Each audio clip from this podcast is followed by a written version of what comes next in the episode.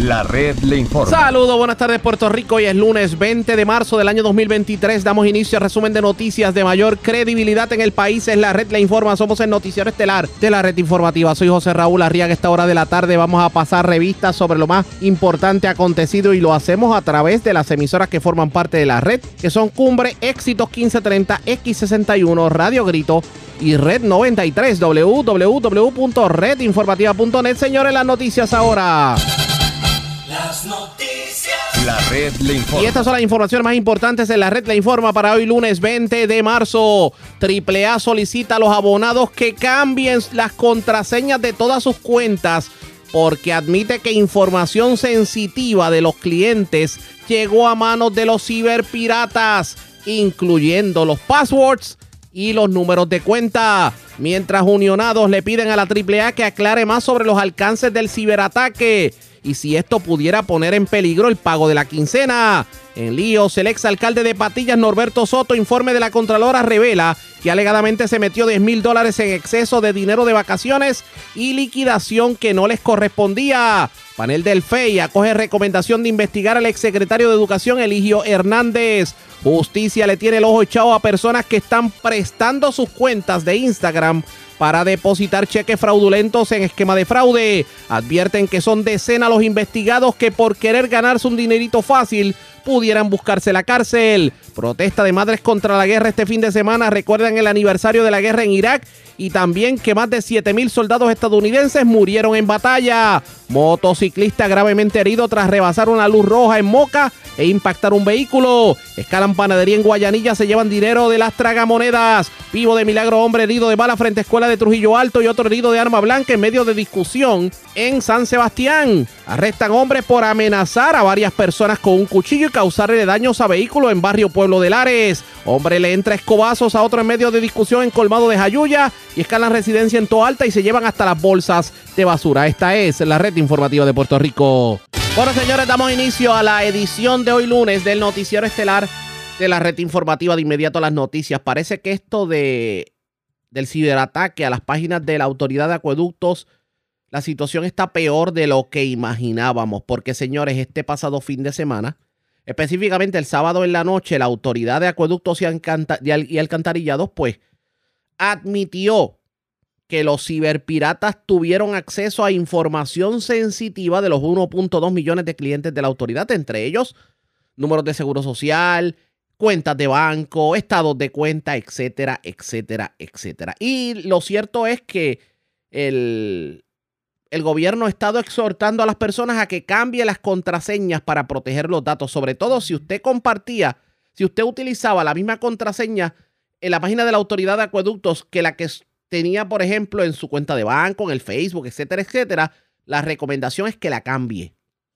Porque puede ser que con esta filtración de datos, los ciberpiratas tengan información suya, inclusive de sus contraseñas. Hoy tenemos cobertura completa sobre el particular. En la mañana de hoy hablamos con la directora ejecutiva del Puerto Rico Innovation and Technology Service, PRITS, es la agencia que trabaja todo lo cibernético en el gobierno. Hablamos de Nanet Martínez Ortiz ella confirmó que ya el ciberataque está contenido, pero no han podido del todo recuperar las páginas de acueductos. Pero, ¿qué debemos esperar los abonados tomando en consideración que la información nuestra la tienen los hackers? Esto fue lo que dijo la funcionaria. Bueno, la recomendación de los cambios de contraseña periódicamente, eso surge entre las mejores prácticas a seguir para los ciudadanos, así como el no repetirlas en distintas plataformas que sean complejas, ¿verdad? Eh, que, si, que si de repente hay un, un ataque cibernético en una plataforma y usted tiene el mismo password en todas las demás, pues este, tiene el mismo nivel de riesgo, ¿no? Así que es importante pues que sean diversas. Eh, Esas son más bien ese tipo de, esas, esas son las mejores prácticas, ¿verdad? Pero eh, lo que tiene que ver con, con el ataque cibernético, eh, ¿verdad? Fue un ataque que se recibió el, el lunes, nos enteramos a las 6 de la mañana aproximadamente. Este, una vez se detectó, pues activamos a las autoridades federales. Nosotros este, tenemos colaboraciones con el FBI, con CISA, que es parte de Homeland Security.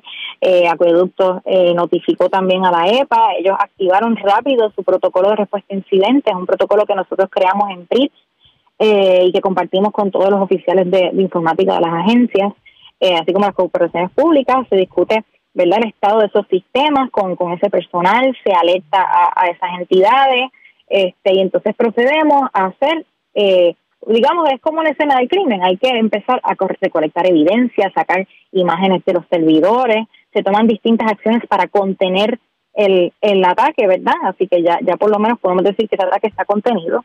Eh, pero en la medida que, que vamos identificando cosas que, que, debemos divulgar, pues, pues así lo, lo hacemos. Cuando usted ¿verdad? Pero dice, queremos ser transparentes. le pregunto, cuando usted dice está contenido, ¿a qué se refiere específicamente? Bueno, distintas acciones que se han tomado para asegurarnos de que, de que ya por lo menos el ataque no se va a continuar propagando. Pero, pero no han recuperado del todo el sistema. No, y es importante que esos sistemas se recuperan eh, en la medida que nosotros vamos haciendo el análisis. Hay un análisis forense que nosotros tenemos que hacer para identificar una variedad de cosas, entre ellas el vector de ataque, cómo sucedió. ¿Cuál fue el paciente cero? Porque cuando nosotros llegamos tenemos allí, como digo, esa escena de crimen, pero ¿por dónde entraron? ¿Cómo sucedió? ¿Cuál fue la vulnerabilidad?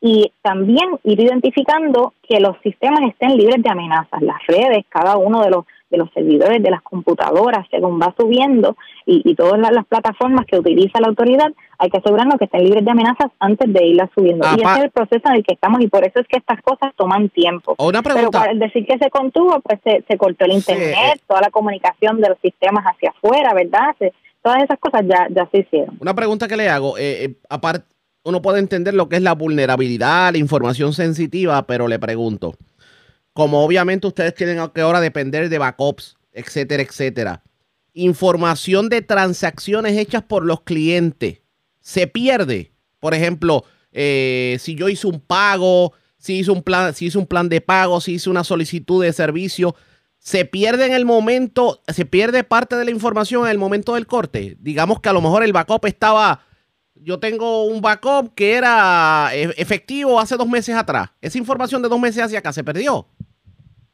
No, eh, hay- dos, dos buenas noticias ahí. Los backups los tenían al día, el, el personal de acueductos, tengo que decir, el personal de tecnología, eh, tienen una, una, un personal excelente, ellos no han descansado desde que, desde que surgió el incidente y, y nos tenían esos backups bien al día, este, así que con eso no hay problema también, pues lo que son ya las transacciones, esa información financiera, pues es manejada por, por un tercero, ¿verdad? Pero es, es, es por el procesador de pago, que quiere decir que la autoridad como tal no, no retiene esa información financiera de las tarjetas de crédito. Así que también eso se estaba, se estaba manejando correctamente. A eso precisamente Eh, iba, porque mire lo siguiente, si ustedes han estado diciendo que información sensitiva de los clientes pudo haber caído, caído en manos de los hackers, no necesariamente es porque a lo mejor entraron los hackers por las páginas de acueductos, sino, sino que pudieron haber entrado a través de ese tercero que es el que hace las transacciones económicas. No se conoce aún el, el vector de ataque, o sea, no, no, no se conoce aún por dónde fue que entró. Sí conocemos la variante de, del ataque, conocemos cuál es la organización criminal y esto nos ayuda mucho. De ahí es que, ¿verdad?, entra el valor de estas colaboraciones ¿Cuánto que dinero- con las entidades. ¿Cuán- ¿Cuánto el dinero FBI que pidieron? nos ayuda y nos ayuda a, a eso es parte de, de los detalles del ataque que, que no podemos divulgar en este Pero, momento. pero pidieron dinero. Eh, pidieron. se deja una nota, se deja una nota. Y bastante esa es dinero. parte de, de la información que vamos a estar entonces detallando cuando una vez podamos ir comunicando, que vamos a seguir dando detalles, no solamente sobre esto, sobre, sobre el ataque, sino sobre los datos específicos, que eso es lo importante, datos específicos que pudieron haber estado expuestos para que los ciudadanos sepan qué acciones tomar.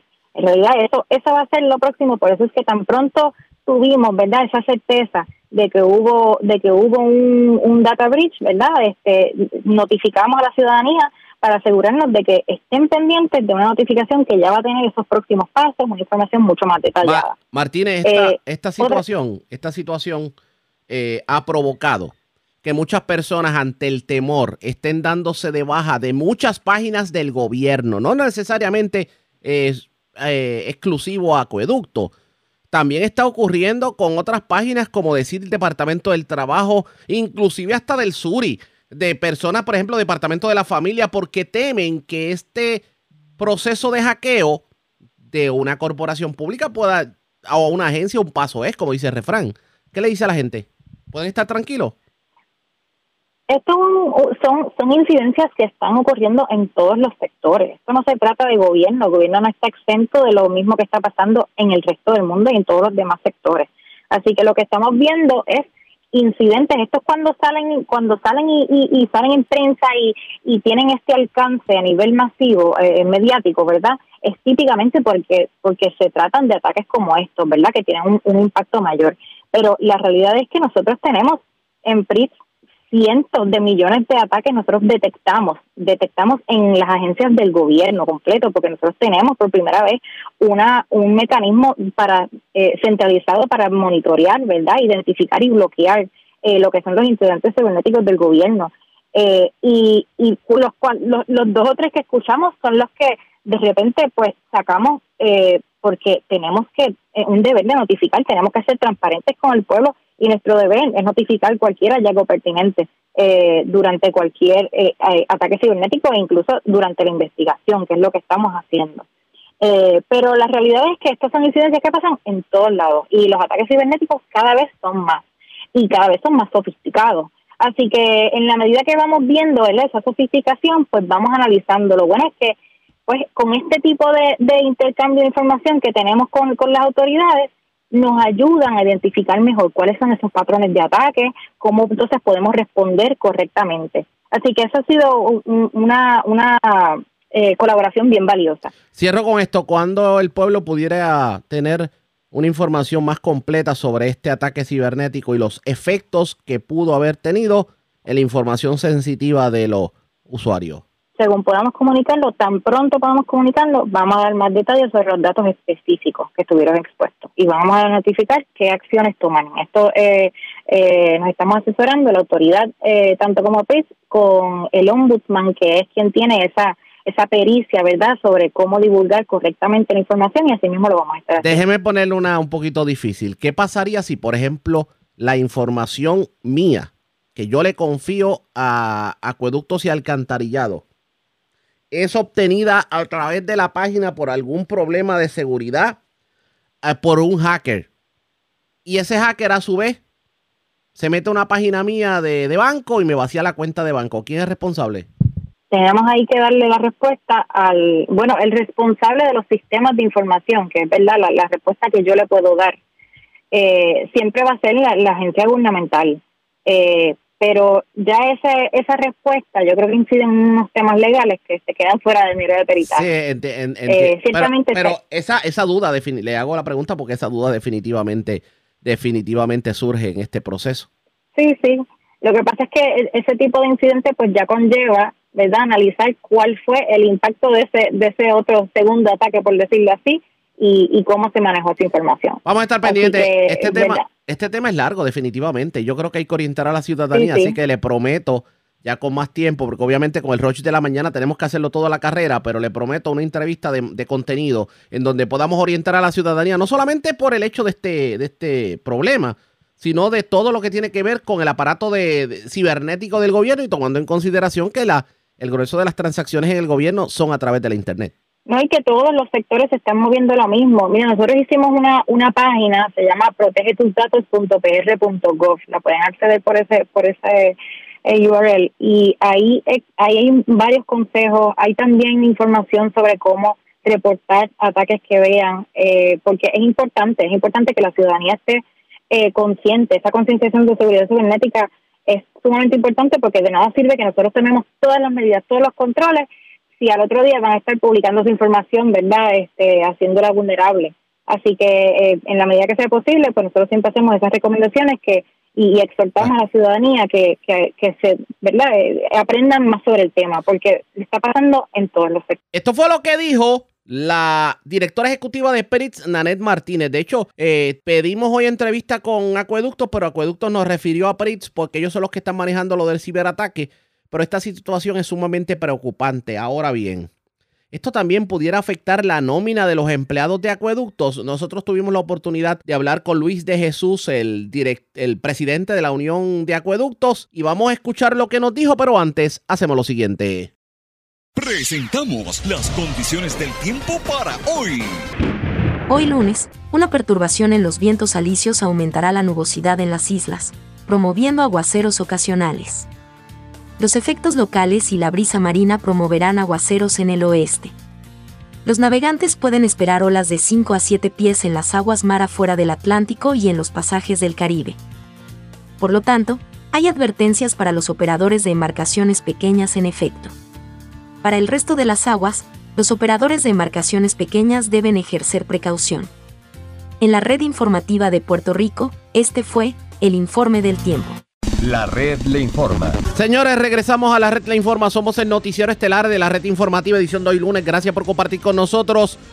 Luis de Jesús, el presidente de la Unión de Acueductos, le pidió, digamos, más, más información a la autoridad de acueductos sobre los efectos que tendrá este ciberataque que ha estado afectando a la autoridad desde la pasada semana, pero esta vez en la empleomanía porque la nómina se paga el jueves. Y si en el proceso de hackeo, pues hubo problemas, pues pudiéramos decir que no hay forma de pagar la nómina. Esto fue lo que dijo el funcionario, quien de hecho pidió más información sobre cómo los abonados se están viendo afectados con este hackeo. Escuchemos lo que tuvo que decir Luis de Jesús. Para nosotros, este, de suma preocupación, te tengo que decir que nuestro empleados, nuestros clientes, sí están preocupados con lo que ha pasado en la autoridad de acueducto con estos hackers que lograron eh, penetrar en el sistema de acueducto. Por otro lado, te quiero decir que no es el único sistema que han este, podido penetrar del gobierno de Puerto Rico. O sea, penetraron en los peajes, han penetrado en, en fomento, han penetrado en varias agencias de gobierno. Yo creo que esto ya es preocupante eh, este, en cuanto al gobierno. El gobierno tiene que tomar algún tipo de acción referente a esto, de las medidas de seguridad que tiene que tener una corporación y las agencias del gobierno. Pero, ¿qué está diciendo? Que aquí hay, digamos, hay poca expertise y dejadez por parte de aquellos que manejan los sistemas cibernéticos del gobierno a nivel general. Bueno, yo, yo no me da otra cosa que pensar que hay este, una dejadez este, y que no han tomado en serio lo que está sucediendo. imagínate, la legislatura fue, fue ataque de cibernético. ¿Sabes? Que eso hay que, que, que uno dice, contra, hasta donde han llegado. Pues uno llega hasta donde le permiten llegar. Yo creo que ya hay que poner unas medidas de seguridad más estrictas para que esto no vuelva a ocurrir en el pueblo de Puerto Rico. Estoy viendo que la autoridad de acueducto le está solicitando en la mañana de hoy a los abonados que cambien las contraseñas de las cuentas. Quiere decir entonces que aquí hay que la situación es más seria de lo que pensamos. Mira, este sí, yo creo que este la situación es más seria. Nosotros tenemos una reunión el martes este, donde eso va a ser uno de los temas que vamos a tocar con la ingeniera Doriel eh, Pagan Crespo, donde eh, vamos a ver los alcances de todo, ¿verdad? De, este sabotaje cibernético que ha sido objeto de la autoridad de acueducto. no le preocupa que estos hackers hayan tenido información, obtenido información sensitiva. De hecho, la página está caída, según estamos viendo. Sigue caída. ¿Cómo no cambia el paso si la página está caída? Esa es la pregunta. Eh, mira, es, un poco confuso la información que se está brindando, este, y yo quiero aclarar, ¿verdad? Este, por la parte de nosotros y ser bien responsable, no tenemos mucha información. Realmente, lo, como lo son la, la FBI y otras que están trabajando con el, el problema, eh, han sido bien parcos en dar información. Pero sí, es alarmante este, decir una cosa y no brindarte las herramientas para poder cambiar el paso. Por otro lado, yo nosotros eh, nos, nos preocupa en este tiempo que estamos, que todo el mundo vive día a día de, ¿verdad? Del salario que devenga, este, nosotros estamos bien preocupados porque este jueves los empleados de la autoridad de acueducto se supone que cobren. Este, y nosotros le vamos a pedir a Doriel Pagán cuál es el plan que ella tiene para cumplir con estos empleados que están pendientes a su, ¿verdad? a su salario digno que se lo han ganado eh, trabajando en la autoridad de acueducto y dando el servicio. Y ahí sospecha ustedes, hay algo que les haga entender que, digamos, por esta situación de acueducto, los empleados pudieran quedarse sin cobrar esta semana. Pues mira, Arriaga, eso es una de las preocupaciones que tenemos. Ya la semana pasada que se supone que se le diera a los empleados el reembolso de las dietas, no fue así. Este, los empleados pues han continuado dando el servicio, pero cada día es más difícil porque el día a día los empleados viven con el cheque. Este, la, la situación económica del país pues nos obliga a eso, vivir día a día. Así que nosotros eh, estamos esperanzados que el día, el martes, cuando nos reunamos con la ingeniera Dorial, nos pueda este, dar detalles de cuál es su plan en cuanto a, lo de empleomanía, cómo va a cobrar su cheque. Eh, el empleado es digno de, de su salario. Así que hay que buscar alguna forma este, y medida para que no se afecten los empleados ni los clientes tampoco. Lo que pasa es que aquí hay, aquí hay algo más, porque por ejemplo, eh, para que ustedes le paguen la nómina, que me imagino que será a través de depósito directo, ustedes tienen que haber dado sus números de cuenta de banco. No le preocupa que estos hackers hayan tenido acceso a esos números y que de momento puedan entrar a sus cuentas de banco y hacer de la suya. Claro que sí, que esa preocupación existe. Y, y esa y muchas más. Este, yo espero que el día mañana, martes, la, autoridad de acueducto esté en posición de contestarnos esto y decirnos, de darnos más información al respecto. Hay algo más, aparte de lo que puede ser eh, el sistema cibernético. No hay empleados de acueducto que trabajan en eso. O sea, eh, acueductos depende de PRITS o de empresas privadas para hacer algo que pudieron haber hecho y que en el pasado lo hacían los propios empleados de la autoridad? Pues mira, este, en el pasado nosotros teníamos empleados allí, pero eh, se han ido desplazando, ¿verdad? Este, la autoridad de acueducto y lo está haciendo eh, prácticamente empresas privadas, son las que trabajan con todas las nóminas de la autoridad de acueducto. Vamos a ver qué, qué va a terminar pasando en, este sentido. Eh, la reunión es mañana, me dijo es mañana, así que te, exhorto a que mañana este nosotros debemos de estar reuniéndonos de eso de las 10 de la mañana, comenzará la reunión, así que luego de ahí pues tendremos más información respecto a todo esto que ha sucedido en la autoridad de acueducto. Quiero señalarte que esto no es único de la autoridad de acueducto. Esto pasó en el Senado, pasó en, en los peajes de Puerto Rico, ha pasado en hospitales. Yo creo que aquí hay que tomar otras medidas de seguridad.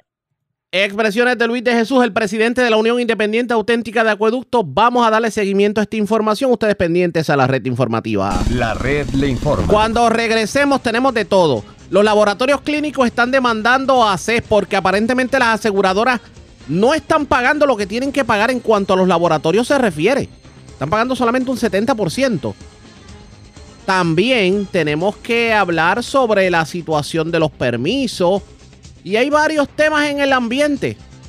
De hecho, ya se cumplieron tres años de la llegada del COVID a Puerto Rico. Con eso y más venimos luego de la pausa. Regresamos en breve en esta edición de hoy lunes del Noticiero Estelar de la Red Informativa.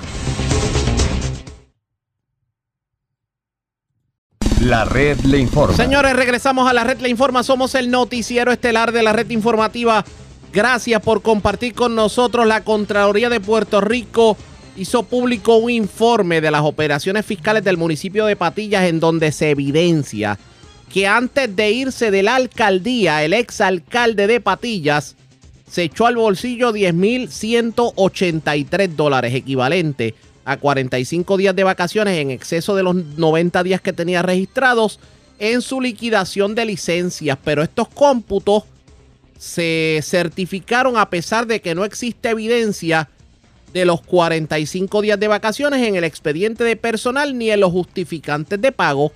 Lo que alega la Contralora es que este dinero se le dio en exceso al alcalde para que obviamente pudiera, digamos, tener una salida más tranquila de la alcaldía, tomando en consideración que la hoy alcaldesa Marisa Sánchez Neris entró como alcaldesa la primera semana de enero del 2021. Los funcionarios y empleados municipales que autorizaron esta transacción, según indica la oficina de la Contralora, podrían estar sujetos a disposiciones de la ley 107 del Código Municipal de Puerto Rico y de hecho el informe recomienda a la alcaldesa actual, a la, alcaldesa actual Marisa Sánchez Neris, evaluar si hubo un pago indebido, si inicia una acción de recobro y si procede a acciones disciplinarias a los funcionarios. Esta auditoría de tres hallazgos señala que el oficial de la propiedad no realizó los inventarios físicos anuales de la propiedad mueble tampoco desde el 2018 al 2021 bajo la incumbencia del pasado alcalde. Y dice también que hubo situaciones con los informes mensuales de nómina. En línea telefónica, la alcaldesa de Patillas, Marisa Sánchez Neri. Saludos, alcaldesa. Buenas tardes. Bienvenida a la red informativa.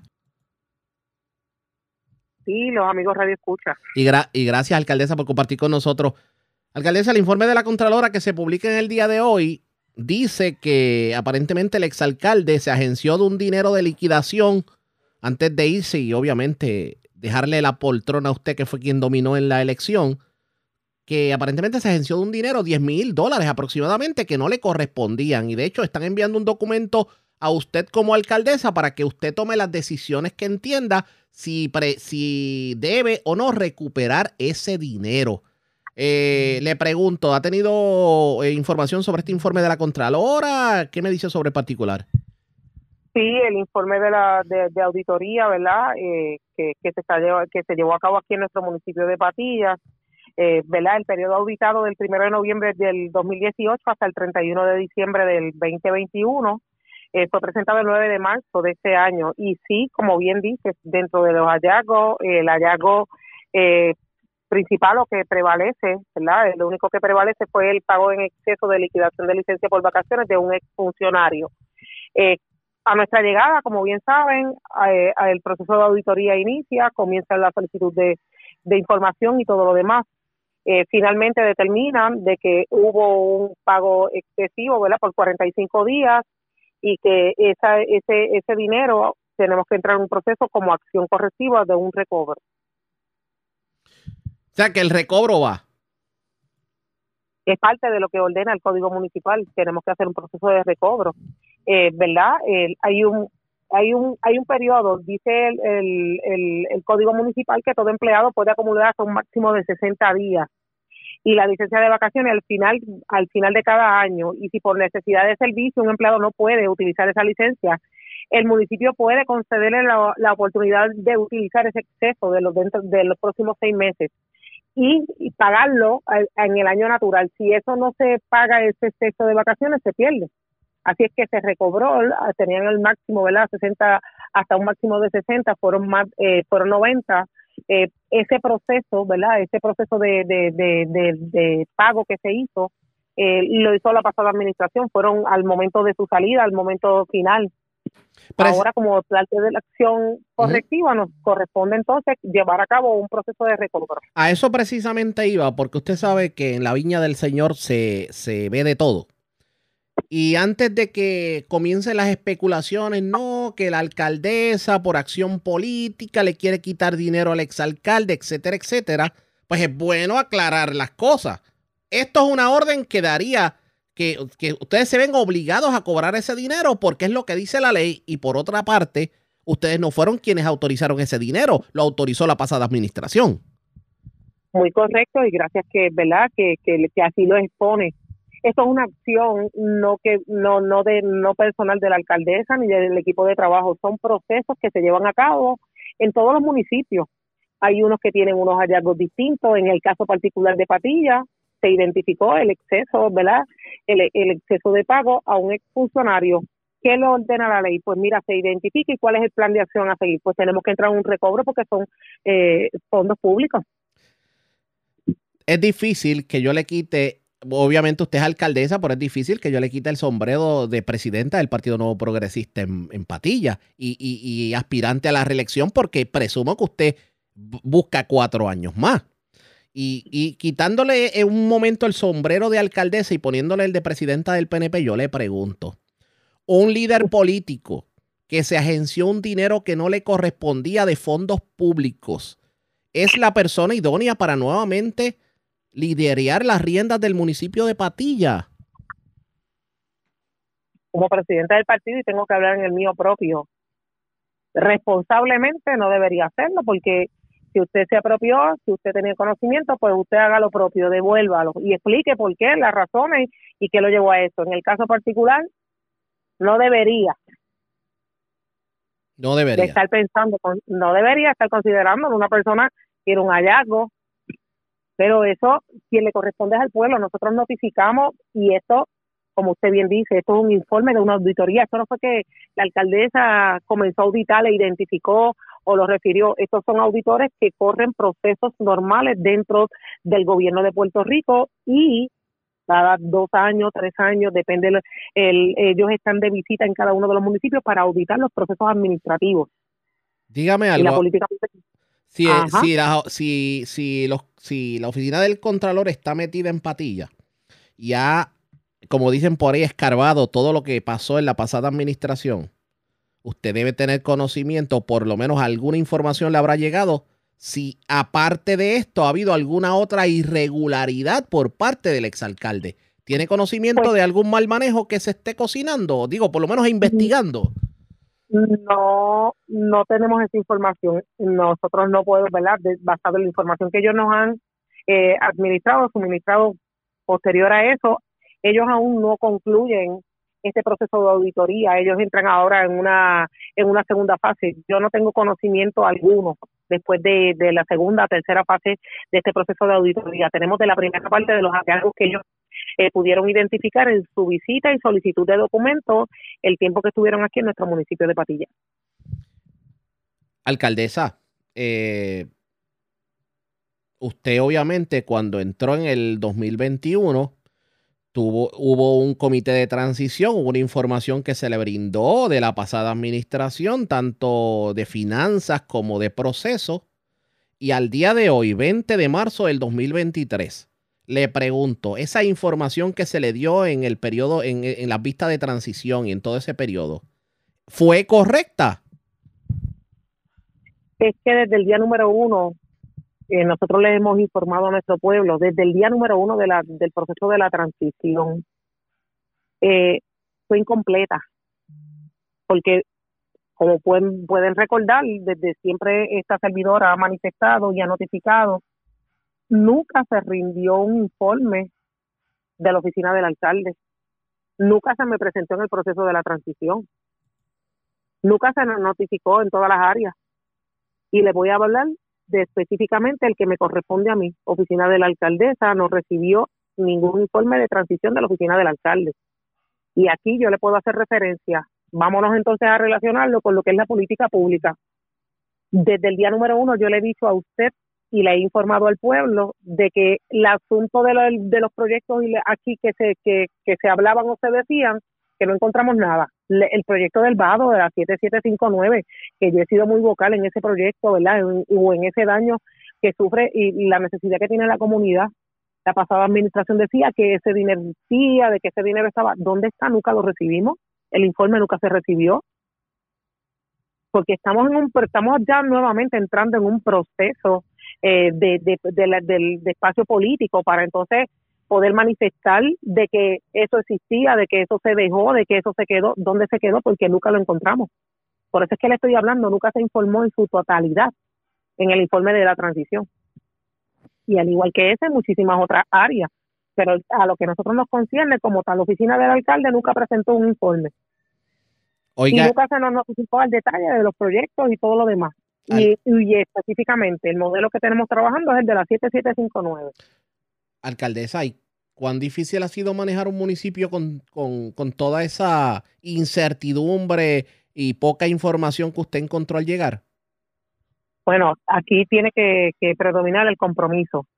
Los retos son mayores día tras día, los hemos encontrado, pero nosotros nos hemos tirado a la calle, nosotros hemos hecho las gestiones con las agencias para indagar, conocer e identificar cuál es la necesidad para nosotros encaminar nuestro municipio de Patilla. Y así lo hemos hecho en estos pasados dos años. Muchísimos retos. No estamos diciendo que tenemos el superávit porque siempre hemos hablado de que siempre existen deficiencias económicas, pero eso no nos limita de presentarle servicios a nuestra comunidad y a la ciudadanía. Hemos identificado servicios que puedan llegar a nuestros ciudadanos, como el Centro de Servicios Integrados que nosotros conformamos aquí. No necesitábamos ingresos mayores. Lo mismo hemos podido atender la necesidad de los ciudadanos en, otros, en, otras áreas, cómo hemos podido atender las necesidades en otras facilidades. Precisamente ayer estuvimos disfrutando en una facilidad recreativa que por muchos años, 15 años, estaba en desuso y que posteriormente, desde el día número uno, le han dicho de que eso es gobierno estatal, gobierno estatal. Sí, gobierno estatal hizo un reclamo de FEMA para unos daños en una facilidad recreativa en el Parque de Jacaboa, por ejemplo, pero nosotros no nos quedamos de brazos cruzados. Nos reunimos con FEMA, le dejamos saber cuál era la necesidad, le, le hicimos las recomendaciones, ustedes nos van a, reprogramar, vamos entonces a hacer una petición para que ese fondo o esa asignación de dinero se pueda atender la necesidad mayor que es el sistema eléctrico, pero el municipio y esta servidora en conjunto con todo el equipo de trabajo identificamos alternativas, porque aquí lo que se trata es de buscar las alternativas. Sí tenemos los retos, sí lo sabemos, pero no nos podemos quedar esperando pues nos movimos, logramos rehabilitar nuevamente eh, el, el, parque, se mejoraron las beljas. Aquí se habla muchísimo de que esta alcaldesa llegó con, eh, utilizando la pintura. Pues mira, la pintura ha hecho la gran diferencia. Lo que ha hecho una brocha, un rolo y una paila de pintura, las facilidades recreativas las pudimos levantar, las pudimos limpiar y durante el día de ayer podemos ver cómo estas comunidades están recibiendo los servicios y pueden disfrutar, que es lo que nos están solicitando. La ciudadanía día tras día nos pide de que tengan unos espacios para ellos poder hacer uso de las mismas y tener actividades de recreación. Ayer durante el día se disfrutó en esa comunidad, después de largos años, una facilidad que estaba abandonada.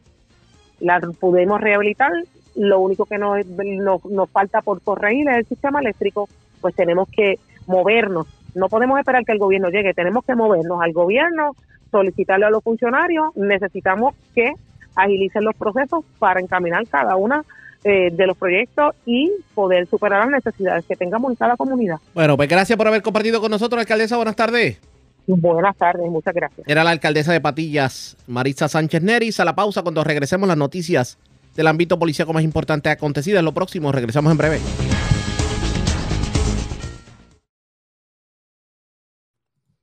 La red le informa. Señores, regresamos a la red le informa. Somos el noticiero estelar de la red informativa, edición de hoy lunes. Gracias por compartir con nosotros. Vamos a noticias del ámbito policíaco. Comenzamos en el noreste de Puerto Rico porque una persona resultó herida de bala. Un hecho ocurrido en la mañana de hoy en la calle Andrés Barcárcel. Esto en los predios de la escuela Julio Larrinaga.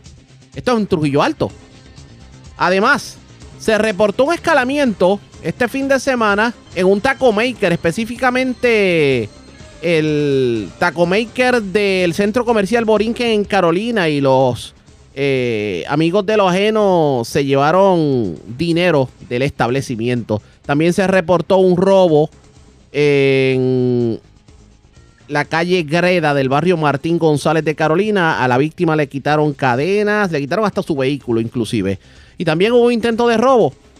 Esto ocurrió en la calle Greda también. Aparentemente primero asaltaron a una persona y luego intentaron asaltar otra, pero no pudieron. La información la tiene José Catalán, oficial de prensa de la policía en Carolina. Saludos, buenas tardes. Saludos, Arega, y saludos a los, a escucha. Esto es correcto. Una agresión grave, herido de bala, fue reportada en horas de la mañana de hoy, lunes 20 de marzo del 2023, en la calle Andrés Palcárcel, en los predios de la escuela Julio Larrinaga, en el pueblo de Trujillo Alto. Según se informó una llamada por el sistema de emergencias 911 alertó a las autoridades sobre un disparo en el lugar antes mencionado. Al llegar los agentes al lugar hallaron un casquillo de bala y sangre. Posteriormente se recibe información de que un hombre fue transportado a una institución hospitalaria, donde allí fue atendido por el doctor de turno, diagnosticando una herida con entrada y salida en uno de sus muslos.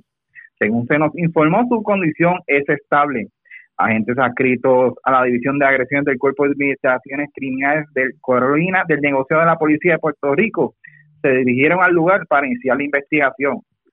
Por otro lado, un escalamiento fue reportado a eso de las 9 y 19 de la mañana de ayer en el restaurante de comida rápida Taco Maker, ubicado en el centro comercial Borinquen, en Carolina. Según informó el queriante, quien es empleado del lugar, alguien le ocasionó daños al cristal de la puerta frontal del establecimiento con un pedazo de bloque, donde ahí obtuvieron acceso al interior apropiándose ilegalmente de 600 dólares, los cuales se encontraban en dos cajas registradoras. Agentes adscritos al precinto de Carolina Norte del negociado de la Policía de Puerto Rico investigaron preliminarmente, refiriendo el caso a la división de propiedad del Cuerpo de Investigaciones de Carolina. Por otro lado, un kayaking fue reportado a eso de las 4 y 19 de la tarde de ayer domingo en la calle Greda del barrio Martín González en Carolina. Según informó el querellante, dos individuos se desmontaron de un vehículo compacto color blanco, ambos con vestimenta oscura. Uno de los asaltantes tenía al momento de los hechos una máscara puesta y el otro fue descrito de tez trigueña, pelo rizo. Mediante amenaza e intimidación portando un arma de fuego, lo despojaron de una cadena de oro y de su agua Toyota Tacoma color gris, cemento, con la tablilla 1033811. Según se nos informó, debajo del asiento del conductor de la guagua se encontraba una pistola marca Glock color verde y negra cargada con 15 municiones. El prodificado resultó ileso de este atraco. Agentes adscritos a la división de robo del Cuerpo de Investigaciones Criminales de Carolina del negociado de la Policía de Puerto Rico se hicieron a cargo de investigación. Además, agentes del negociado de la Policía de Puerto Rico investigaron un intento de robo. Se reportaba a eso de las 4 de la tarde de ayer, domingo, ocurrido en la calle Greda del barrio Martín González en Carolina. De acuerdo a la información, alegó el perjudicado que dos individuos se desmontaron de un vehículo compacto color blanco, uno de ellos portando un arma de fuego mediante amenaza de intimidación, le anunció el asalto. Acto seguido, el perjudicado se marchó del lugar a toda prisa corriendo con las llaves de su auto, mientras que los asaltantes huyeron del lugar a un rumbo desconocido. El agente Kelvin Villarán, adscrito a la división de robo del Cuerpo de Investigaciones Criminales de Carolina, se hizo a cargo de la investigación. Gracias por la información. Buenas tardes. Seguro, aquí siempre a la orden. Gracias, era José Catalán, oficial de prensa de la policía en la zona de Carolina, de la zona noreste. Vamos a la zona noroeste de Puerto Rico porque en condición grave se encuentra un motociclista que se vio involucrado en un accidente de tránsito. Esto ocurrió en la carretera 111 en Moca.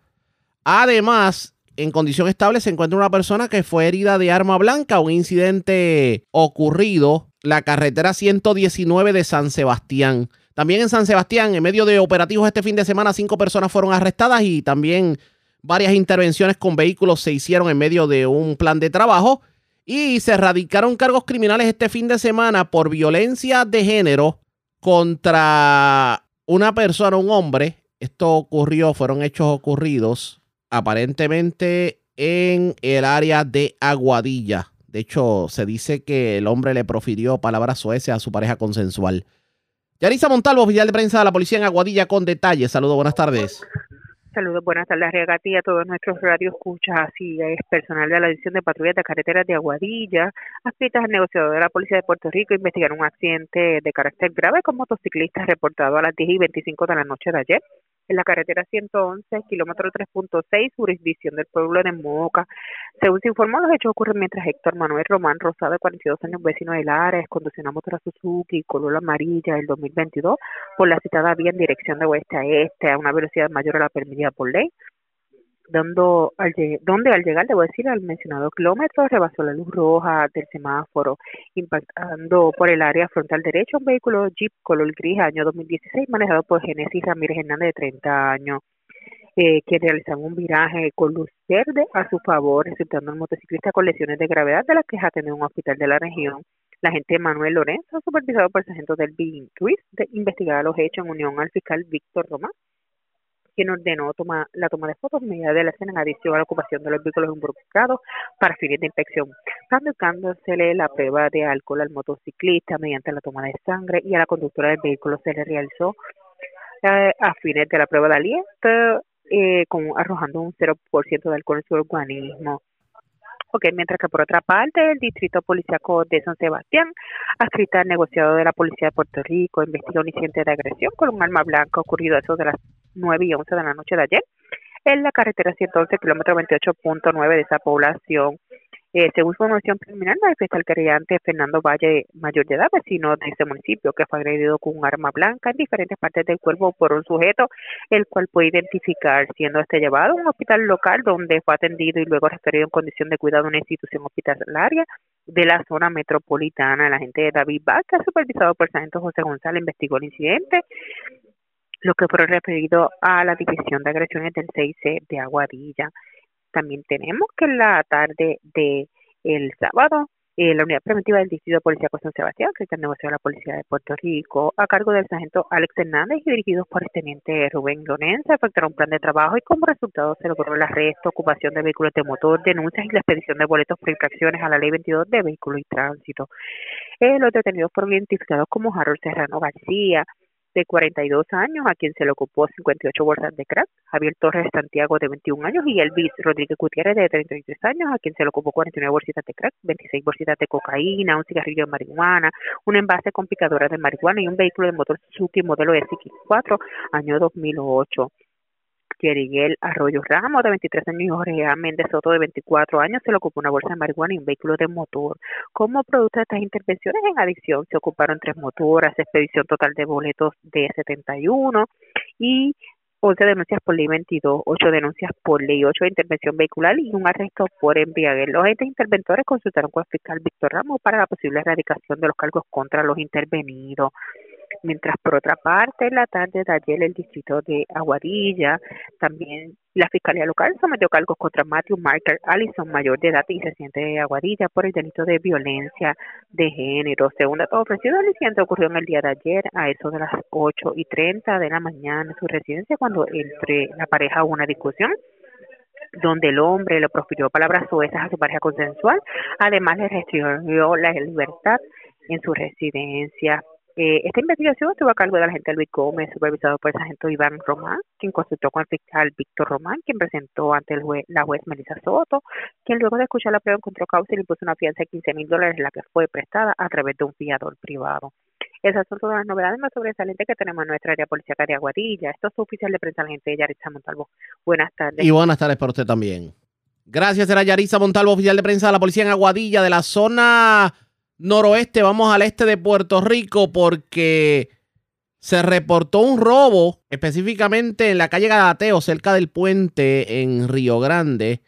A una persona le llevaron hasta el vehículo. Y la información la tiene Melvin Sánchez, oficial de prensa de la policía en Fajardo. Saludos, buenas tardes. Buenas tardes, Ariaga. Tenemos que un robo fue reportado eso de las diez y media de la mañana de ayer domingo. Hecho ocurrido en la calle Galateo, cerca del puente que ubica en el municipio de Río Grande. Según el informe preliminar, manifestó el querellante que mientras su vehículo Mitsubishi Outlander del año 2021 color blanco se encontraba estacionado en el lugar antes indicado y el conductor fuera del vehículo verificando el mismo, un, un individuo el cual no puede identificar lo empujó cayendo en el área boscosa y apropiándose el mismo del vehículo y manchándose del lugar.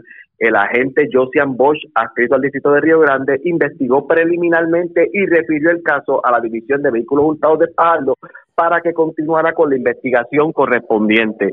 Eso es todo lo que tenemos por el momento hasta ahora en el área de Fajardo. Gracias por la información. Buenas tardes. Buenas tardes, Ariaga. Gracias, era Melvin Sánchez, oficial de prensa de la Policía en Fajardo del Noreste. Vamos a la zona metropolitana porque se reportó un escalamiento en una residencia de la urbanización Estancia de la Fuente en Toalta y de allí cargaron con, bueno, se llevaron de todo, escaleras, productos de limpieza, aceite de auto o hasta las bolsas de basura se llevaron de la residencia. Además, tremendo susto pasó una persona en la madrugada del domingo, esto en la calle Joglar de la urbanización Hermanas Dávila, aparentemente una persona con un arma de fuego lo pretendió asaltar, pero la persona arrancó a toda prisa con su vehículo y logró librarse del asaltante a pesar de que el asaltante le disparó ninguna de las balas lo impactaron. Wanda Santana, oficial de prensa de la policía en Bayamón, con detalles. Saludos, buenas tardes. Buenas tardes para usted. ¿Qué información tenemos? Agentes del negociado de la Policía de Puerto Rico investigaron un escalamiento reportado a eso de las 7 de la noche de ayer domingo en una residencia de la urbanización Estancias de la Fuente en Toalta. De acuerdo a la información, alegó el perjudicado que alguien logró acceso al interior de la residencia. Acto seguido se apropió de herramientas manuales y eléctricas, una escalera en aluminio, aceite para carros, productos de limpieza y bolsas para basura. La propiedad está valorada en mil dólares aproximadamente. La agente Vivanis Rodríguez, adscrita al Distrito Policiaco de Toalta, investigó y refirió a la División de Propiedad del Cuerpo de Investigaciones Criminales de Vega Baja, quienes continuarán con la investigación. Por otra parte, a eso de las 3 y 33 de la madrugada, ocurrió en la calle Jonglar Herrera de la urbanización Hermanos Dávila en Bayamón un intento de robo, donde alegó el perjudicado que un individuo portando un arma de fuego mediante amenaza e intimidación le anunció el asalto.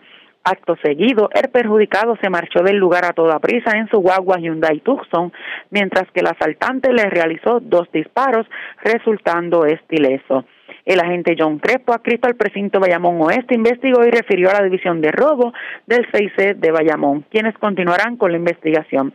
Sería todo. Buenas tardes. Y buenas tardes para usted también. Era Wanda Santana, oficial de prensa de la policía en Bayamón. Más noticias del ámbito policial con nuestra segunda hora de programación. Pero señores, esta hora de la tarde hacemos lo siguiente. La red le informa. Nos vamos a una pausa, identificamos nuestra cadena de emisoras en todo Puerto Rico y regresamos con más en esta edición de hoy lunes del Noticiero Estelar de la red informativa. La red le informa. Señores, iniciamos nuestra segunda hora de programación. El resumen de noticias de mayor credibilidad en el país es la red le informa. Somos el noticiero estelar de la red informativa, edición de hoy lunes 20 de marzo. Vamos a continuar pasando revistas sobre lo más importante acontecido y lo hacemos a través de las emisoras que forman parte de la red, que son Cumbre, Éxitos 1530, X61, Radio Grito y Red 93, www.redinformativa.net. Señores, las noticias. Ahora. Las noticias. Le. Y estas son las informaciones más importantes en la red. La informa para hoy lunes 20 de marzo. AAA solicita a los abonados que cambien las contraseñas de todas sus cuentas porque admite que información sensitiva de los clientes llegó a manos de los ciberpiratas, incluyendo los passwords y los números de cuenta. Mientras unionados le piden a la AAA que aclare más sobre los alcances del ciberataque y si esto pudiera poner en peligro el pago de la quincena. En líos, el exalcalde de Patillas, Norberto Soto, informe de la Contralora, revela que alegadamente se metió 10 mil dólares en exceso de dinero de vacaciones y liquidación que no les correspondía. Panel del FEI acoge recomendación de investigar al exsecretario de Educación, Eligio Hernández. Justicia le tiene el ojo echado a personas que están prestando sus cuentas de Instagram para depositar cheques fraudulentos en esquema de fraude. Advierten que son decenas los investigados que por querer ganarse un dinerito fácil pudieran buscarse la cárcel. Protesta de madres contra la guerra este fin de semana. Recuerdan el aniversario de la guerra en Irak y también que más de 7 mil soldados estadounidenses murieron en batalla. Motociclista gravemente herido tras rebasar una luz roja en Moca e impactar un vehículo. Escalan panadería en Guayanilla, se llevan dinero de las tragamonedas. Vivo de milagro, hombre herido de bala frente a escuela de Trujillo Alto y otro herido de arma blanca en medio de discusión en San Sebastián. Arrestan hombres por amenazar a varias personas con un cuchillo y causarle daños a vehículos en barrio Pueblo de Lares. Hombre le entra escobazos a otro en medio de discusión en Colmado de Jayuya y escalan residencia en Toalta y se llevan hasta las bolsas de basura. Esta es la red informativa de Puerto Rico. Señores, damos inicio a la segunda hora de programación en Noticiero Estelar de la red informativa.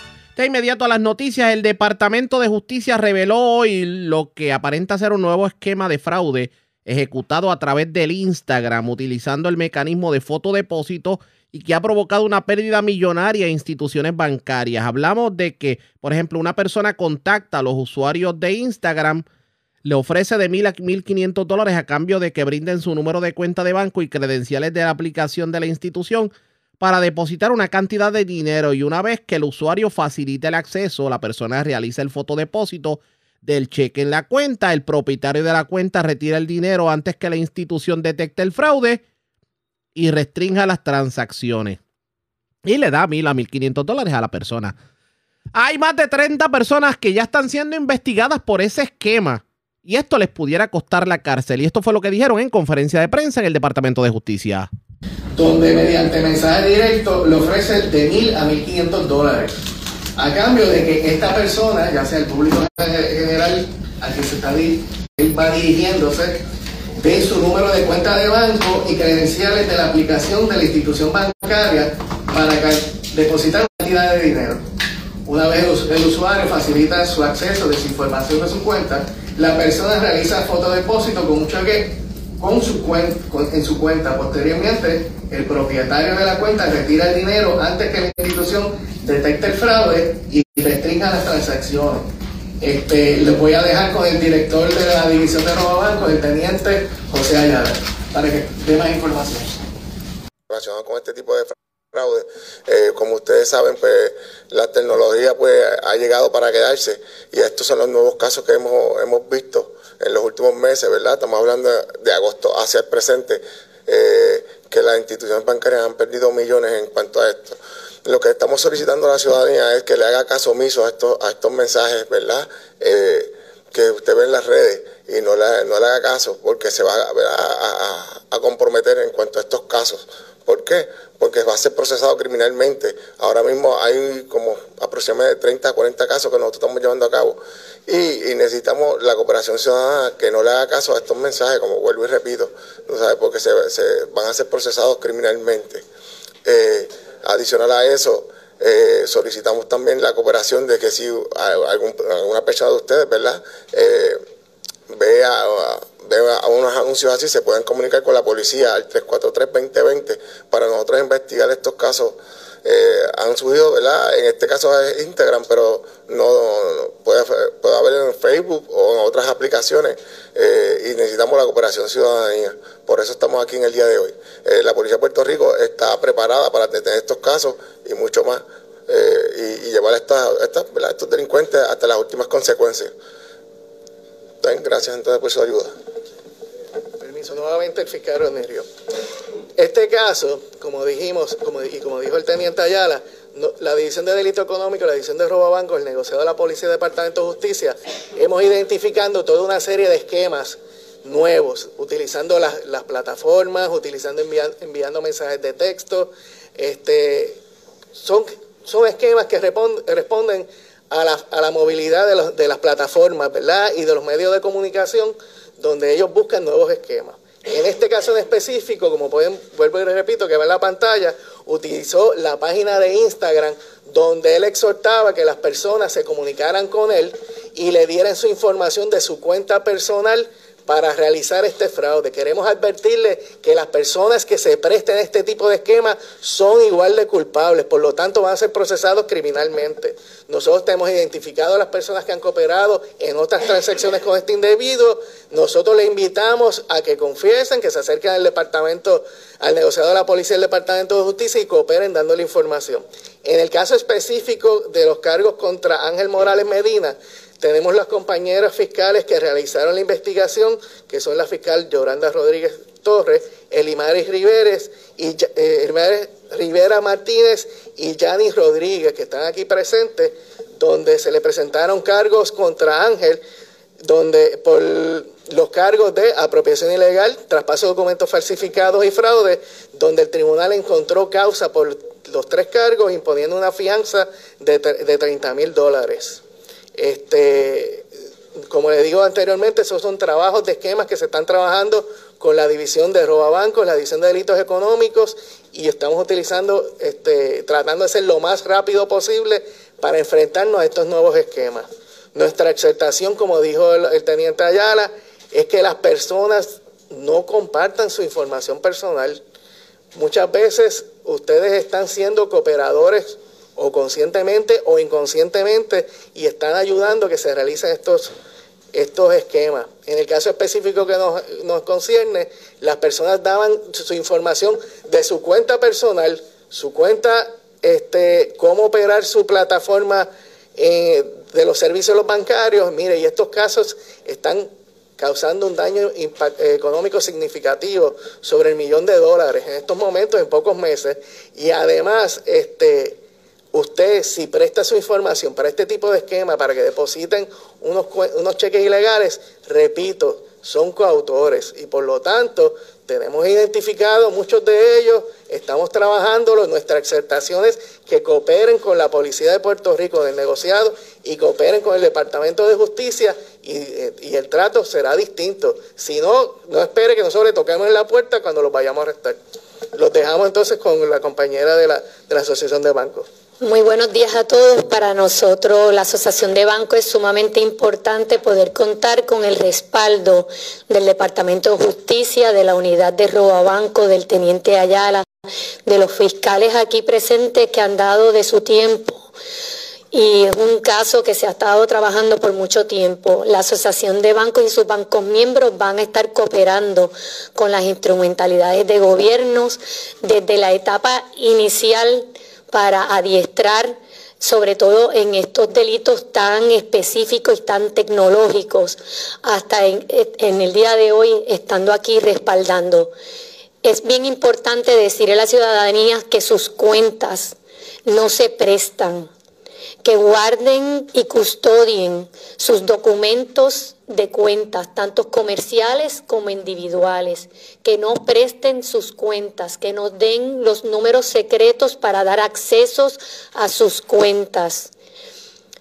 El delito financiero será perseguido y nuestros bancos comerciales van a apoyar a las instrumentalidades de gobierno para así poder atajar este mal que puede ser muy sofisticado, pero es igual de peligroso que cualquier otro delito que lleve a sangre. Así que por favor vamos a cooperar y custodien sus cuentas. Ahora bien, ¿a qué se exponen las personas que por querer ganarse un dinero fácil están prestando sus cuentas de banco? Escuchen más de la conferencia de prensa. Que se le hicieron al teniente Ayala. Ok, se exponen en una forma inicial a un máximo de ocho años de cárcel, ya que está el delito de fraude, está el delito de apropiación ilegal, depende de la apropiación ilegal de lo que recurra a la prueba, ¿verdad? De lo que surja de la prueba, y está el traspaso de documentos falsificados. Yendo al delito de traspaso de documentos falsificados, en específico aquellas personas que den su información para que el dinero se deposite en su cuenta, como son en muchos de los casos de los 30 perfiles que está mencionando el teniente Ayala, le estamos diciendo a esas personas que ellos saben quiénes son y nosotros ya tenemos la información de que son parte de un esquema en concierto y común acuerdo con este individuo. Ok, pero ese no es el único fraude que nos estamos enfrentando. Como usted muy bien menciona, nosotros recibimos mensajes de texto, hasta yo mismo lo he recibido, mensajes de texto donde le dice se ha ganado una lotería ¿Qué lotería? Si usted nunca ha jugado esa lotería, por lo tanto, tómelo con sospecha.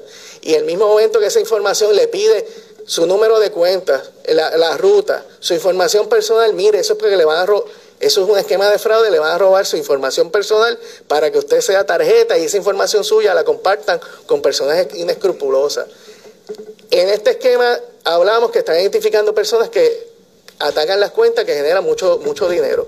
Pero hay otros esquemas donde estas otras personas inescrupulosas identifican personas frágiles, ya sea por la condición médica o personas de edad avanzada, donde se acercan para pedirle la información. le van a decir primero que está llamando el primero le van a decir que tiene, lo, le van a quitar, le van a cortar la luz, le van a cortar el agua.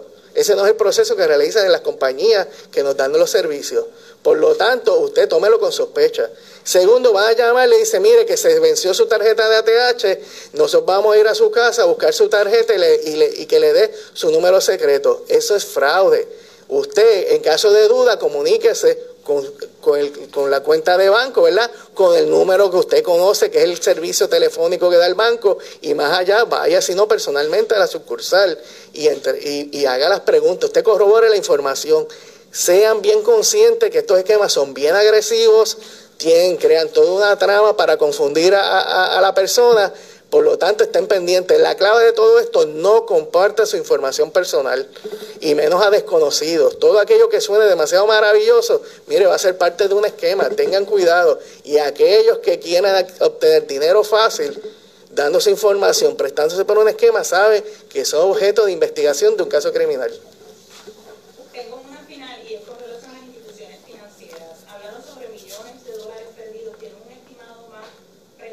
Si quiere. Ok.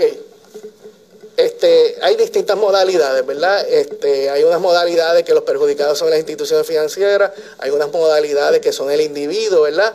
Hay distintas modalidades. Yo lo que sí puedo decir que tirando a grosso modo superan el millón de dólares los distintos esquemas. Ya ustedes escucharon parte de la conferencia de prensa, señores. Cuidado con prestar su cuenta de banco para que gente adquiera dinero. Porque ese dinero lo pueden estar adquiriendo por fraude utilizan su cuenta de banco y después el lío, el lío judicial es para usted. No solamente eso, no comparta información a desconocidos por las redes. Le pueden vaciar su cuenta de banco. Y todo aquello que suene extraordinario, muy maravilloso, usted se ganó esto, se ganó aquello, o si no, amenazante. Le van a cortar la luz, le van a cortar el agua, tiene un caso en corte. Mucho cuidado, que hay mucho listo que quiere vivir del dinero fácil.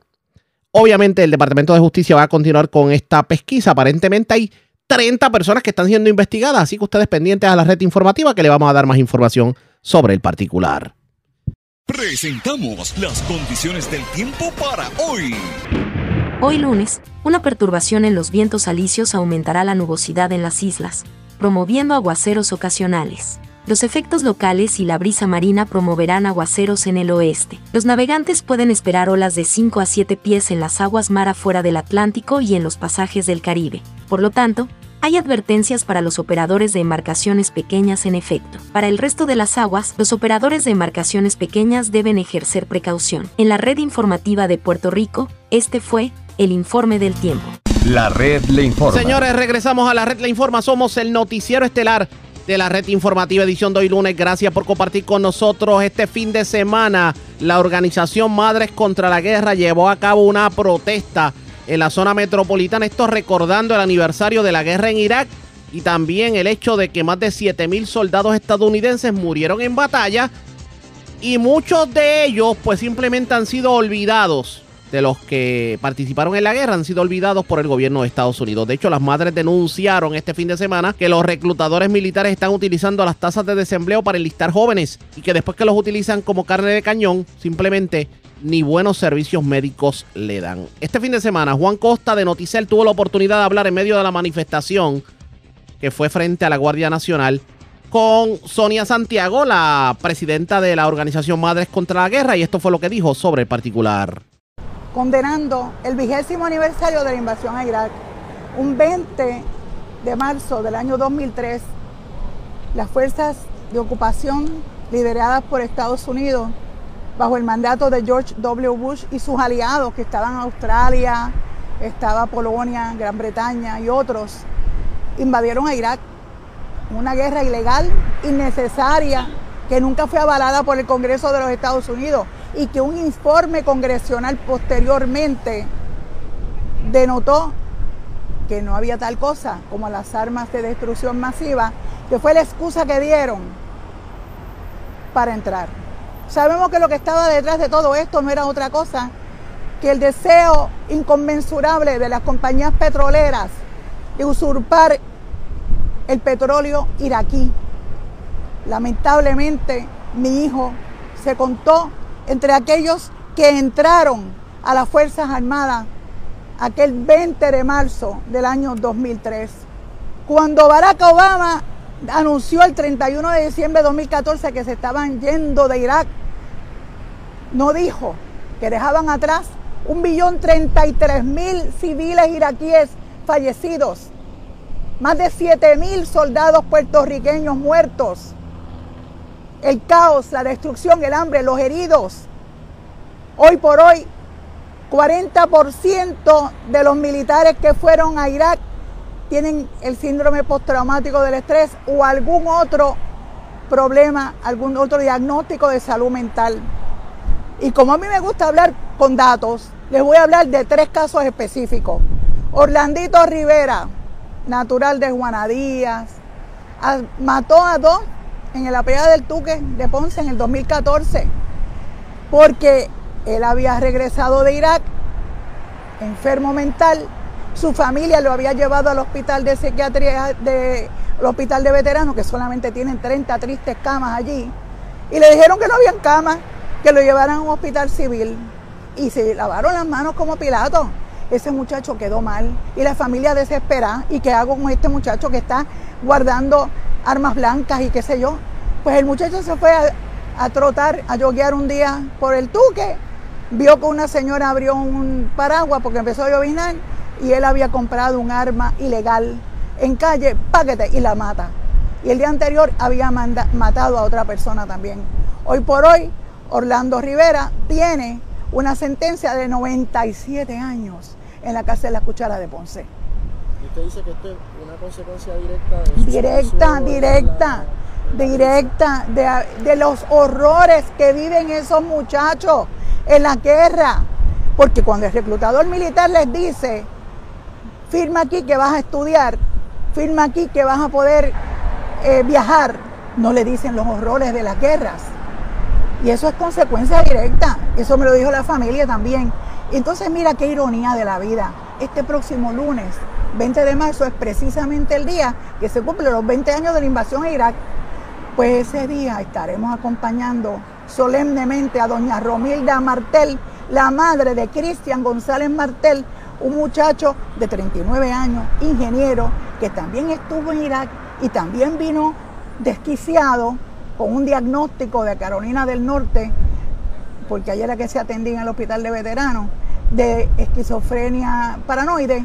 La madre igualmente lo llevó al hospital de veteranos. Allí le dijeron que por, por la pandemia le iban a dar terapia por internet y le iban a mandar los medicamentos por correo, mi gente.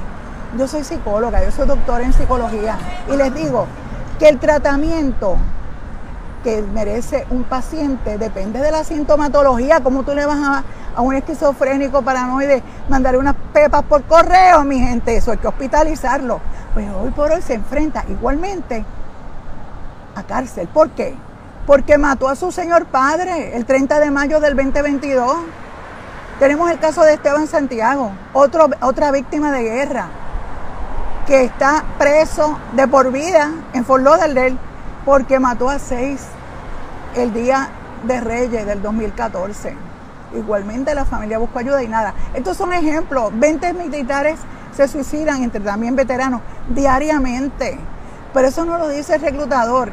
Y en este sitio, aquí en la Guardia Nacional, les quiero decir, ustedes que son activos en la Guardia Nacional, si faltan a tres, a tres prácticas por el código de ellos, los, pueden sacar, no se tienen ni que preocupar. Y los van a llamar, quítense, que Estados Unidos tiene 800 bases militares a través de todo el mundo y hay guerras por todos lados. Ahora mismo Estados Precisamente Unidos... eso le quería preguntar. El mensaje que ustedes llevan cobra una nueva vida en el contexto del conflicto en Ucrania y lo que se está suscitando a en Europa. es, a eso iba yo. Eh, lamentablemente tenemos un- una guerra en, en- en Ucrania. Hay más de 50 mil tropas estadounidenses en esa área. Eh, estamos, lamentablemente, lo tengo que decir, al borde de una tercera guerra mundial, porque si se zafa una bomba y cae en territorio polaco, la OTAN va a invadir. O sea, esto es bien delicado y esperemos que las fuerzas pacifistas del mundo, que las naciones del mundo se unan y exijan un alto al fuego en Ucrania, en Siria, en Palestina, en Yemen, donde quiera de, de nuestra madre tierra, donde haya guerra. Ese es nuestro mensaje. A los militares activos que se acojan a la objeción por conciencia, que eso está contemplado en su reglamento militar y lo tienen que, que permitir. Sonia Santiago de Madres contra la Guerra, como siempre el llamado es a que las personas antes de enlistarse en las Fuerzas Armadas pues pongan todo en una justa balanza y pues se mantiene reiterándose en, en que la guerra es un mal negocio. Por lo menos es lo que le indican a los jóvenes que tal vez eh, socolor del desempleo pues deciden enlistarse en las Fuerzas Armadas. Más información sobre esto en el transcurso de la programación. La red le informa. Cuando regresemos más noticias del ámbito policíaco y mucho más en esta edición de hoy lunes del noticiero estelar de la red informativa. La red le informa. Señores, regresamos a la red Le Informa, el noticiero estelar de la red informativa, edición de hoy lunes. Gracias por compartir con nosotros. Vamos a más noticias del ámbito policíaco porque delincuentes escalaron la panadería La Estrella. Esta se encuentra en el centro comercial Santa Elena en Guayanilla y de allí cargaron con dinero de las máquinas tragamonedas que estaban allí en el establecimiento. También se erradicaron cargos criminales contra un hombre por ley 54 y también por maltrato de animales. Un hecho ocurrido en la zona de Ponce. Aparentemente eh, le pegó, le trató de pegar fuego a la casa, la amenazó con pegarle fuego, le entró a patadas al perrito, hizo de todo el caballero. También eh, hubo un incidente que se dio en una panadería de Ponce, en, el, en Cotolaurel en Ponce, aparentemente en el estacionamiento, porque hubo una discusión familiar, dos damas agredieron a, a, un caballero en la cabeza, hubo de todo. Hubo también agresión a la dama. Bueno, un incidente confuso que se dio en medio de este revuelo en la panadería en Coto Laurel. La información la tiene Luz Morel, oficial de prensa de la policía en Ponce. Saludos, buenas tardes. Sí, muy buenas tardes a todos. Informan que en fecha de ayer, domingo 19 de marzo, fueron fue reportada una agresión, hechos ocurridos en la carretera 506 del barrio Cotolaurel en Ponce, esto en predios del área de estacionamiento de la panadería La Borinqueña. Según se informó que al ser entrevistada la querellante, este esta alegó que surgió, este alegó, debo decir, que surgió una discusión familiar donde dos mujeres agredieron a su esposa de 35 años en, una, en el área de la cabeza y diferentes partes del cuerpo. Posteriormente, alguien utilizando un arma de fuego realizó varios disparos al aire. La mujer fue transportada a una institución hospitalaria donde recibió asistencia médica e indicaron que había resultado con heridas leves en la parte frontal de la cabeza. Relacionado esto a los disparos en el lugar, fue fue eh, no fue ocupada ninguna arma de fuego, pero fueron hallados varios casquillos. Los mismos fueron ocupados por el agente Doel Santo de Servicios Técnicos para la investigación correspondiente. Esta querella fue referida a la unidad de agresiones del CIC de Ponce para la investigación correspondiente.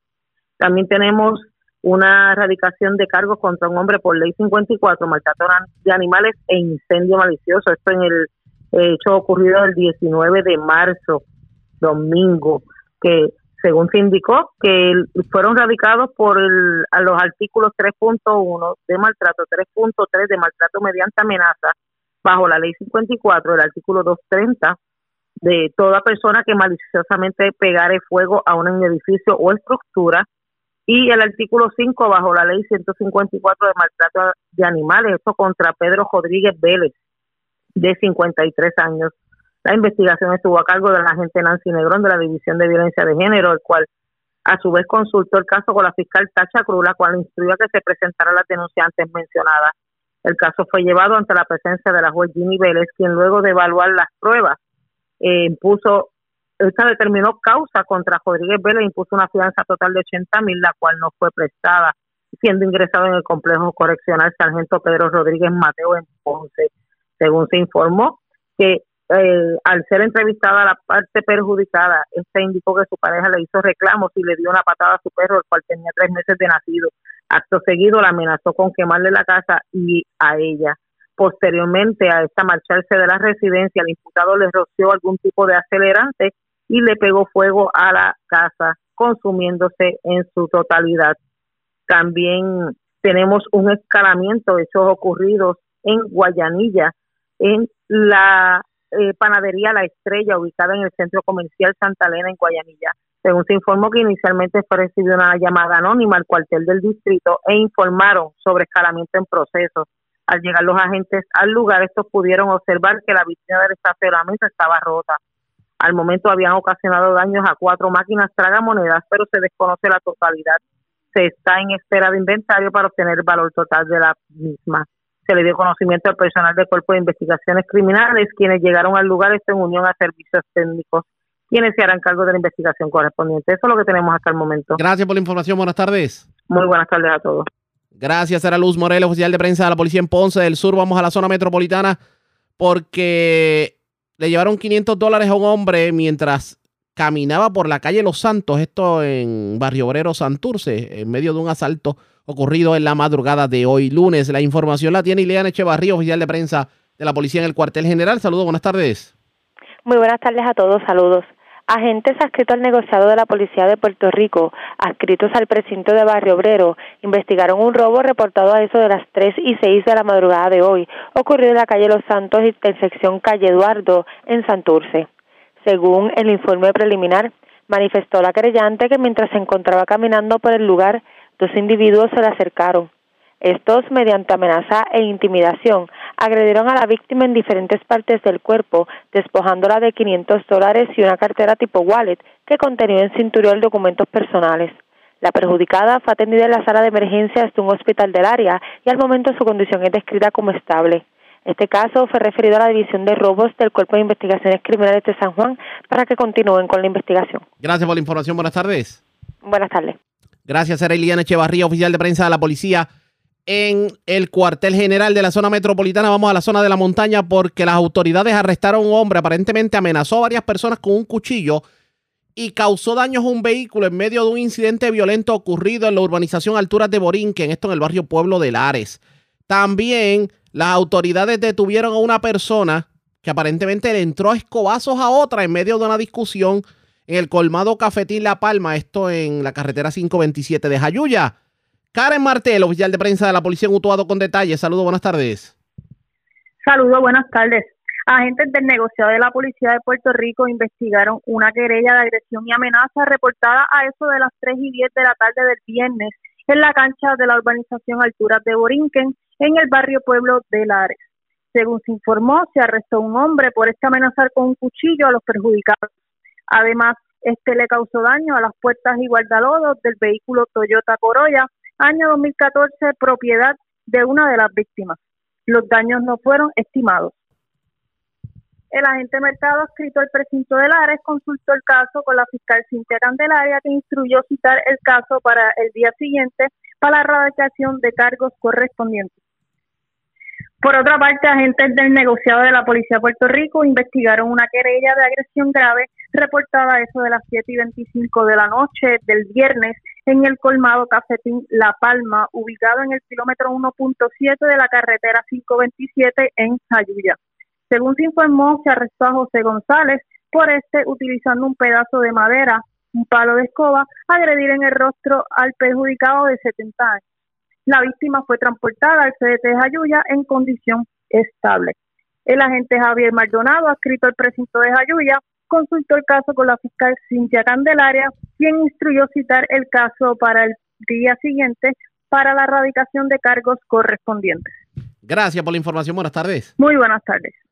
Gracias, era Karen Martel, oficial de prensa de la policía en Utuado, de la zona de la montaña. Vamos al norte de Puerto Rico, porque acusaron a una persona, aparentemente entró a una residencia y se llevó una planta eléctrica. Además, una persona fue asesinada, un hecho ocurrido en la zona de Manatí, específicamente frente al residencial Zorrilla y la biblioteca electrónica. Y también se erradicaron cargos criminales contra otra persona por varios delitos en Manatí. ¿Qué ocurrió? La información la tiene Mayra Ortiz, oficial de prensa de la policía en el norte. Saludos, buenas tardes. Buenas tardes. ¿Qué información tenemos?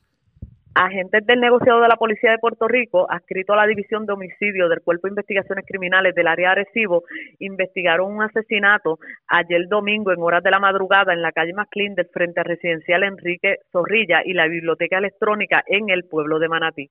Según alega Ángel Félix Ramos López, de 32 años, residente de ese municipio, que mientras conducía su vehículo B, BWM, este modelo 530, color blanco, por el lugar antes mencionado, escuchó una ráfaga de tiros. Se percata de que su suegro, que se encontraba en el asiento del pasajero, cayó sobre él y no respondía. Manuel Negrón Maldonado, de 71 años y residente también de ese municipio, fue llevado a una institución hospitalaria del área de Manatí, atendido por el médico de turno, quien diagnosticó heridas de bala en diferentes partes del cuerpo que le ocasionaron la muerte. Investiga la agente Alexis Camacho Soto, de la División de Homicidio del Cuerpo de Investigaciones Criminales del área de Arecibo, bajo la supervisión del sargento Roberto Mercado Román, en unión a la fiscal Ilia Richard Morán, de la Fiscalía de Arecibo. También agentes del negociado de la Policía de Puerto Rico en la tarde del sábado radicaron cargos por ley de arma, amenaza y agresión contra Jorge Otero Sánchez, de 35 años residente del pueblo de Manatí. Estos hechos fueron el viernes 17 de marzo en horas de la noche en la calle Topacio, número uno, parcela La Luisa, en el pueblo de Manatí. El imputado con un machete amenazó y agredió al perjudicado. El caso fue presentado ante la juez Ángela Díaz Escalera del Tribunal de Primera Instancia de Arecibo quien luego de escuchar la prueba determinó causa por los delitos antes mencionados y le fijó una fianza global de cinco mil dólares, la cual prestó a través de un fiador privado hasta la vista preliminar investiga el agente Daniel Silva Adorno, adscrito al distrito de Manatí, en unión a la fiscal Ilia Richard Morán de la Fiscalía de Arecibo. También agentes del negociado de la Policía de Puerto Rico en la tarde de ayer domingo radicaron cargo por escalamiento agravado contra Roberto Olivero Román, de 42 años, residente del pueblo de Arecibo. Estos hechos fueron el sábado 18 de marzo, en horas de la tarde, en el barrio Atoviejo, sector San Pedro, en el pueblo de Arecibo. El imputado rompió el candado de la puerta de los bajos de la residencia, logrando acceso al interior de la misma, apropiándose de una planta eléctrica. El caso fue presentado ante la juez Ángela Díaz Escalera del Tribunal de Primera Instancia de Arecibo, quien luego de escuchar la prueba determinó causa por el delito antes mencionado y le fijó una fianza de 20 mil dólares, la cual no prestó siendo ingresado en la cárcel de Bayamón hasta la vista preliminar. Investiga el agente José Curbelo de la División de Delitos contra la propiedad del Cuerpo de Investigaciones Criminales del área Arecibo bajo la supervisión de la sargento Jessica Pérez y en unión a la fiscal Ilia Richard Morán de la Fiscalía Arecibo. Hasta el momento esas son las novedades que tengo en el área de Arecibo. Que pasen buenas tardes. Y buenas tardes para usted también. La red le informa. Bueno, señores, nos vamos a una pausa y regresamos a la parte final del noticiero estelar de la red informativa. La red le informa. Señores, regresamos esta vez a la parte final del noticiero estelar de la red informativa de Puerto Rico. ¿Cómo está Estados Unidos? ¿Cómo está el mundo a esta hora de la tarde? Vamos a la voz de América. Nos tienen un resumen completo sobre lo más importante acontecido en el ámbito nacional e internacional. En un conto de complicidad mutua, el presidente Vladimir Putin recibe a su homólogo chino Xi Jinping en una visita de tres días en la que la guerra en Ucrania será el tema central. Judith Martín Rodríguez con los detalles. La visita de Estado del presidente Xi Jinping a Moscú, que se extenderá hasta el miércoles, ha generado una gran expectación mundial y es que desde Pekín afirman que Xi espera jugar un rol constructivo en el camino hacia una solución política del conflicto en Ucrania. Sin embargo, desde que empezó la guerra hace ya más de un año, el gobierno chino se ha negado a condenar la agresión militar del Kremlin, mientras en numerosas ocasiones ha criticado las sanciones económicas de Occidente. Minutos después de aterrizar en la capital rusa, donde fue recibido por el viceprimer ministro Dmitry Chernyshenko, el mandatario chino aseguró que su país está listo para preservar, junto con Rusia, el orden mundial basado en la legalidad internacional y además manifestó su voluntad de impulsar los lazos con Rusia, según afirma la agencia de noticias del gobierno ruso TASS. La propuesta de paz que presentará Xi Jinping consta de 12 puntos clave y ya fue publicada hace apenas un mes, pero esta fue recibida con amplio escepticismo desde Occidente por no plantear peticiones específicas a Rusia. Por su parte, el presidente Vladimir Putin agradece el supuesto equilibrio de Pekín y celebra la visita de Xi al que califica como un buen amigo. Y desde el Kremlin aseguran que Putin ofrecerá aclaraciones sobre su posición en el tema de Ucrania. Según expertos en relaciones internacionales, ambos líderes constituyen un nuevo polo de influencia en un mapa geopolítico global cambiante y que preocupa a Occidente.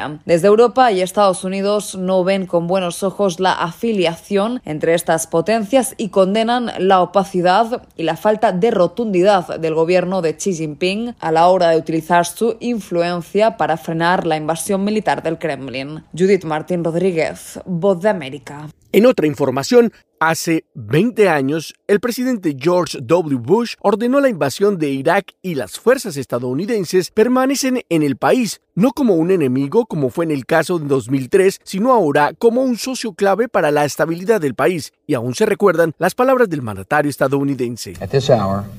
En este momento, las fuerzas estadounidenses y de la coalición se encuentran en las primeras etapas de las operaciones militares para desarmar a Irak, liberar a su pueblo y defender al mundo de un grave peligro. El 19 de marzo de 2003, una campaña de bombardeos de conmoción y pavor iluminó Bagdad para comenzar la guerra. El ejército estadounidense derrocó el régimen de Saddam Hussein, un dictador que finalmente fue capturado y depuesto. Algunos ciudadanos, como Ahmed al-Suhai, contaron a la voz de América los difíciles momentos que vivieron durante el régimen de Hussein. Es algo que no puedes, no puedes imaginar. Es como cuando hablas de Stalin o Hitler. Es la misma situación, como era el alguien sin piedad, un gobierno y un régimen sin piedad. El presidente George W. Bush declaró misión cumplida el primero de mayo de 2003, pero la guerra se prolongó mientras los restos del partido Beatish de Saddam y otros insurgentes continuaron luchando contra las fuerzas estadounidenses y aliadas, y en 2011 el presidente Barack Obama retiró las fuerzas estadounidenses de Irak para volver a ingresar al país tres años después y luchar contra el Estado Islámico, una disputa que surgió en medio de la inestabilidad política. El Estado Islámico tomó el control de Mosul y varias áreas grandes de Irak antes de su derrota final allí en 2017. Al empezar la semana, las acciones de Credit Suisse se desplomaron un 63% en las primeras operaciones después del anuncio de que el gigante bancario UBS compraría a su problemático rival por casi 3.250 millones de dólares en un acuerdo orquestado por los reguladores para evitar una mayor agitación del mercado en el sistema bancario mundial. Las acciones de UBS cayeron un 14% en las primeras operaciones en la Bolsa de Valores Suiza y autoridades, y autoridades gubernamentales instaron a UBS a hacerse cargo de su rival más pequeño después de que un plan para que Credit Suisse tomara prestado hasta 50 mil millones de francos, unos 54 mil millones de dólares, que no logró tranquilizar a los inversores y clientes del banco. El domingo, la ministra de Finanzas de Suiza, Karin Keller-Sutter, respondió en conferencia de prensa a las crecientes preocupaciones sobre este tema. Debo decir muy claramente, esto no es un rescate, es una solución comercial porque VS se está haciendo cargo de Credit Suisse. Así que esta es una solución comercial y no un rescate. Realmente queríamos evitar un rescate por diferentes razones, dijo. Las acciones de Credit Suisse y otros bancos se desplomaron después de que la quiebra de dos bancos en Estados Unidos generó dudas sobre otras instituciones financieras globales potencialmente inestables. Credit Suisse se encuentra entre las 30 instituciones financieras conocidas como bancos de importancia sistémica a nivel mundial y las autoridades estaban preocupadas por las consecuencias en caso de una quiebra. Los mercados bursátiles mundiales se hundieron hoy y el índice principal de Hong Kong cayó más del 3%. Los puntos de referencia del mercado en Frankfurt y París abrieron con una caída de más del 1%. Shanghái, Tokio y Sydney también declinaron. En tanto, los futuros de Wall Street cayeron en 1% y los precios del petróleo bajaron más de 2 dólares por barril. El Banco Interamericano de Desarrollo advirtió que las economías de América Latina y el Caribe crecerán apenas un 1% durante 2023, dejando a la región expuesta a un triple desafío macroeconómico. Esta es una actualización de nuestra sala de redacción. El impacto de la pandemia del COVID-19 y las consecuencias de la invasión rusa en Ucrania han provocado una serie de crisis simultáneas que han afectado las economías de los países de América Latina y el Caribe, que enfrentan un triple desafío macroeconómico para los próximos años, reveló un informe publicado por el Banco Interamericano de Desarrollo BID en el marco de la reunión anual de la Asamblea de Gobernadores que finalizó el domingo en Panamá. Eric Parrado Herrera, gerente general del Departamento de Investigación del Organismo Financiero Internacional, puntualizó en conferencia de prensa. Entonces hay un tema social bastante importante. Por otro lado, tenemos el desafío fiscal, porque todos los gobiernos de América Latina y el Caribe hicieron un esfuerzo bastante grande para poder compensar los efectos del COVID-19. Y el tercer desafío está relacionado con los futuros ingresos o con el crecimiento. El informe titulado Preparar el terreno macroeconómico para un crecimiento renovado tampoco presentó datos alentadores sobre el crecimiento de la región, pues las economías apenas rozarán el 1% de desarrollo, advirtió el BID. Y por el lado y por el lado del crecimiento económico específico de eh, América Latina y el Caribe, lo que estimamos es que para el 2023 el crecimiento esté en torno al 1% eh, para este año y en el caso del 24 hacia adelante de 2%. El Banco Interamericano de Desarrollo realizó su asamblea de gobernadores en Panamá, un encuentro oficial que es un foro de discusión entre los gobernadores de las instituciones, en su mayoría ministros de Haciendas, presidentes de bancos centrales y otras altas autoridades de los países miembros. También asisten representantes de instituciones financieras multilaterales, agencias de desarrollo y bancos privados. Sala de redacción, Voz de América. Un fuerte terremoto golpea a Ecuador dejando un saldo de 15 muertos, varios heridos y viviendas destruidas. Néstor Aguilera tiene el reporte. El gobierno del Ecuador acelera acciones para atender la emergencia suscitada este fin de semana tras un potente sismo de magnitud 6.5 grados que tuvo como epicentro la población de Balao en la provincia del Guayas, pero que dejó ver sus efectos en buena parte del sur del país. El presidente Guillermo Lazo recorrió varias de las provincias más afectadas y expresó su solidaridad con las familias de las víctimas. Junto a él se activó un despliegue de diversas instituciones públicas encabezadas por la Secretaría de Gestión de Riesgos, la Policía Nacional y las Fuerzas Armadas. Recursos económicos con carácter de emergentes y urgentes para que desde el día de mañana empiecen los trabajos para atender los, daños causados en edificios eh, privados y públicos. El Papa Francisco expresó este domingo su cercanía con el pueblo ecuatoriano, tras conocerse las primeras cifras que dejó el fenómeno natural, que se sintió principalmente en ciudades como Guayaquil, Cuenca, Loja y Machala, causando pánico en buena parte de la población. Queridos hermanos y hermanas, ayer en Ecuador un terremoto causó a muertos y heridos y tantos daños. Estoy cercano al pueblo de Ecuador y le aseguro mis oraciones por los defuntos y por todos los que están, han sufrido. Gobiernos amigos y organismos internacionales también expresaron su apoyo por las pérdidas y daños que dejó el movimiento telúrico. Néstor Aguilera, Voz de América, Quito. La red le informa. Señores, enganchamos los guantes. Nosotros regresamos mañana martes a la hora acostumbrada cuando nuevamente a través de Cumbre, de Éxitos 1530, de X61, de Radio Grito y sus emisoras y de Red 93, que son las emisoras que forman parte de la red informativa, le vamos a llevar a ustedes el resumen de noticias de mayor credibilidad en el país. Hasta entonces, que la pasen bien. Bien.